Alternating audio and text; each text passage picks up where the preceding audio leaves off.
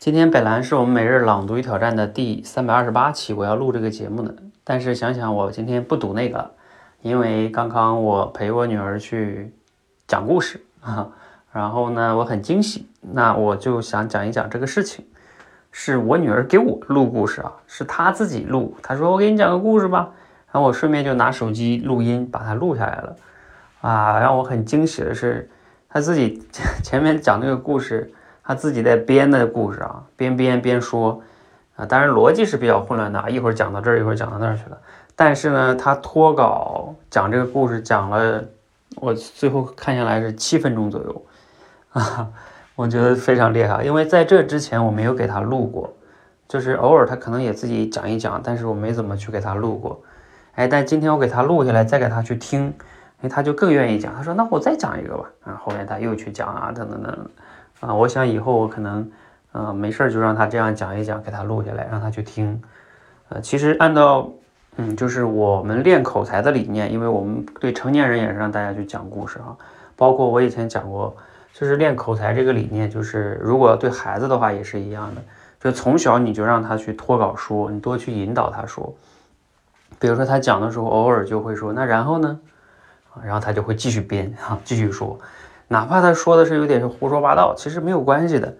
你我们关键的是要锻炼他们脱稿去表达脑子里想法的能力。因为呃，像我家小孩才三岁半啊，他根本也不识字，他说的这些都是平时他有的时候听的一些故事里边的一些画面什么的，然后他用自己的语言把他们描述出来。啊，虽然说描述的时候会有很多的跳跃呀，也不太准确呀，也可能会有一点卡顿，啊这都没关系啊。关键的是让他们去说，让他脱稿去说，越说他就越越越会说，这个是非常非常关键的，培养是培养少儿口才，加油！他来了，你再给我讲个故事吧，好不好？我讲个什么故事？来来来，小马桶啊，小马桶，小马桶。那行，你讲个小马桶的故事吧。说，小马桶怎么了？来，快！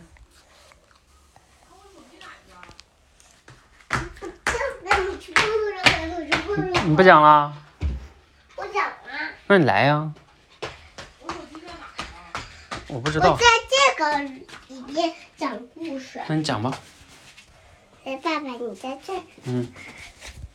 你讲。有一天，小马场想要见一个朋友。他不仅没有朋友，他好孤单。他去巡逻啦！哈哈哈哈！有一个人问道：“小马呀，小马，你在干什么呢？”嗯，小，嗯嗯。小刺猬说道：“我不是小马，我是小刺猬。”然后，嗯嗯，一个小小的声音出来：“因嗯，还一个小牛在喊，小牛宝宝在喊。”他们，嗯嗯嗯，小小刺猬说道：“我在巡逻。”你想不想一起巡逻呀？嗯，这个小牛说道：“我想，一起巡逻吧。”他嗯，一起巡逻了。他们嗯，小马桶呀，继续往前走。他嗯，小马桶看见了小刺猬。嗯嗯。他小刺猬说道：“是谁在说话？”嗯，小小小马桶，嗯，赶紧躲到他的浴室里，大声喊道：“妈妈，快来呀！有一个大刺猬要扎我！”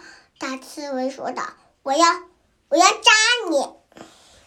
嗯嗯，这个嗯小马桶。嗯，这个小刺猬，嗯嗯，一下子就扎了他，嗯，讲完了。给这扎谁了？扎小马桶的。哦，扎小马桶。好，讲完了，给你点赞，爸爸给你点赞，明天继续讲啊，好不好？